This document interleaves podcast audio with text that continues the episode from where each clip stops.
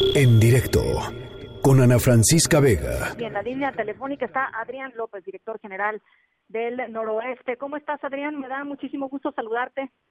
Igualmente, Ana. Saludos a, todo tu auditorio.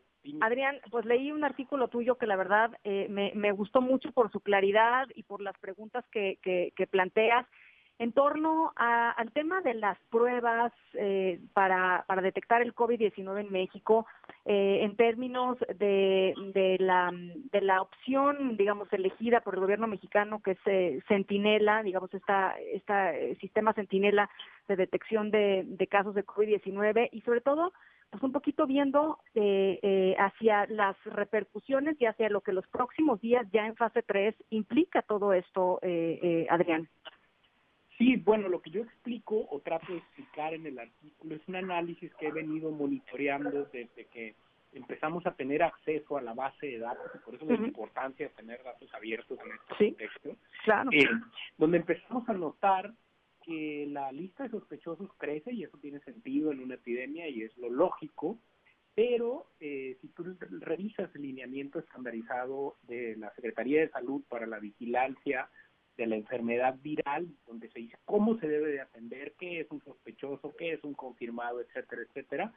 Eh, se, establece que el estándar de servicio para una prueba debe ser máximo de 72 horas desde que se toma la muestra hasta que se publique el resultado. Y, y, y, vine notando un rezago, digamos, en la, en la publicación de los resultados, tanto que al 17 de abril, que son los datos que tomo para el artículo, prácticamente una de cada dos pruebas estaba fuera de ese estándar. Y eh, después de la publicación del artículo me llegaron muchísimos comentarios a mis redes en el sentido de yo tengo dos semanas que me hicieron la prueba sin que me entreguen el resultado. Yo tengo eh, ocho días, diez días. Creo que el caso más longevo en esta en el artículo en ese, en ese momento era de casi 20 días. Entonces, si bien la Secretaría de Salud ha insistido en que en cuanto tienen un caso sospechoso se le da atención como si tuviera COVID por cualquier duda, porque los, digamos, los síntomas se parecen mucho a otras eh, infecciones respiratorias graves, eh, pues obviamente mientras más preciso el diagnóstico, más eh, mejor podrás atender siempre. Y la otra porque en la medida en que tienes un cuello de botella en, digamos, el rezago de las pruebas, pues obviamente no estás avanzando en el flujo y pasando ni descartando casos ni confirmando casos, lo cual no nos permite tener una métrica correcta, incluso con un sistema de muestreo como el modelo Centinela, ¿no?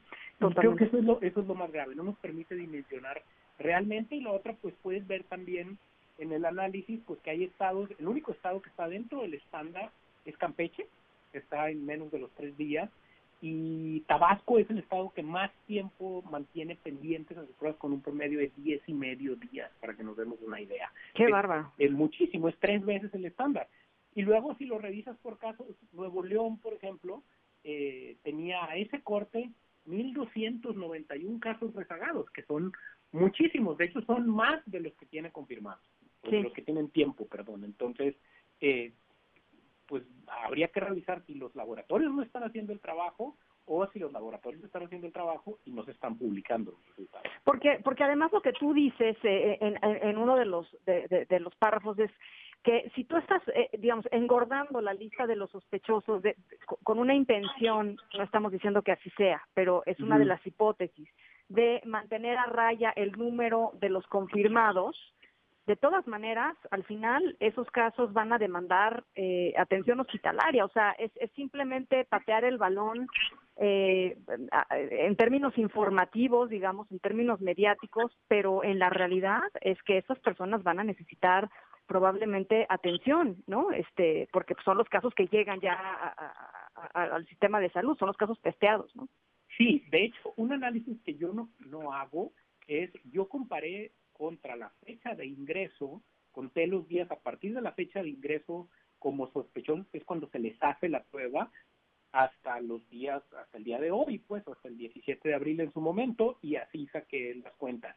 Si hubiera contado los días en que los pacientes empezaron a presentar síntomas, que también es un dato que nos da la Secretaría de Salud, normalmente esa fecha es anterior a que ingresan, o sea, la gente empieza a presentar síntomas y va uno, dos o tres días después a la, a la atención médica. Eso es todavía más serio porque obviamente lo que tú dices significa que ya llegan enfermos o más enfermos, ¿no? Claro, claro. Entonces, y además, pues sí, es iluso pensar que vas a poder esconder eh, a los enfermos que demanden unidades de, cuidados intensivos, que demanden respiradores o que necesiten hospitalización. O sea, y creo que parte de eso tiene que ver con que nuestra letalidad no ha dejado de crecer desde el principio, si bien los últimos días parece que se estabilizó un poco ahí en el orden del ocho y medio, eh, pero uno de los riesgos del sistema sentinel es que como solamente muestras al 10% de los que parecen ser ambulatorios y en teoría al 100% de los que ya llegan enfermos, pues es que te lleguen ya ambulatorios graves o gente que va de última hora y que también va a demandar una cámara de terapia intensiva, un respirador, etcétera,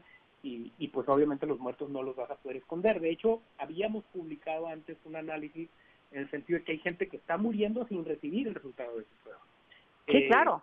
Y eso tiene sentido, pero también más o menos como el 35-40% de esa gente que está muriendo o que ha muerto sin recibir el resultado de su prueba, también tenía una prueba retrasada. Entonces, eh, fue un tema ahí de ineficacia del sistema de salud, pero hay que recordar que son los estados los que realizan las pruebas en sus laboratorios autorizados por la Secretaría de Salud. Entonces sí hay que revisar, digamos, las dinámicas regionales. Ahorita te doy, por ejemplo, el dato al día de ayer eh, lo comparamos con el análisis, Nuevo León era el, estado que más casos rezagados tenía, eh, con 1.291, y a la fecha de ayer lo sigue lo sigue siendo, y aquí te doy el dato, y ya tiene 1.897. Qué barba. O sea, significa que se sigue engordando, pues, eh, la lista de sospechosos cuyas pruebas están retrasadas. Y sí, es muy impresionante el promedio de días, este, digo, Tabasco con 10 días, este, Jalisco con 8.7, Chiapas con casi 7 también, la Ciudad de México casi con 5, ¿no? 4.55, Nuevo León con 5, Sinaloa, eh, allá ustedes tienen 5 días también, Chihuahua 5.4, es muchísimo tiempo. Sí, de hecho, como te decía, los, los digamos, están en niveles aceptables eh, son Michoacán con 3.5, San Luis con 3.3, eh, Guanajuato, con 3.15 y Campeche con 2.29 en ese momento. Pero Tabasco, Guerrero, Jalisco, por ejemplo, con 8.75, que es pues, más del doble, eh, Quintana Roo, Veracruz, etcétera, y no tiene que ver con quién tiene más casos o menos casos, parece ser un tema ahí de eficiencia, eh, y habría que revisar otra vez, insistiría en si los laboratorios no están teniendo capacidad de hacer las pruebas que se necesita, porque el rezago ha venido creciendo en el tiempo, o también la decisión de las autoridades de salud en cada estado es, pues no, no tras, digamos, no trasladarlo. Lo que es importante aquí es que más o menos la tasa de positividad en México es entre el 20 y el 25% dependiendo del estado.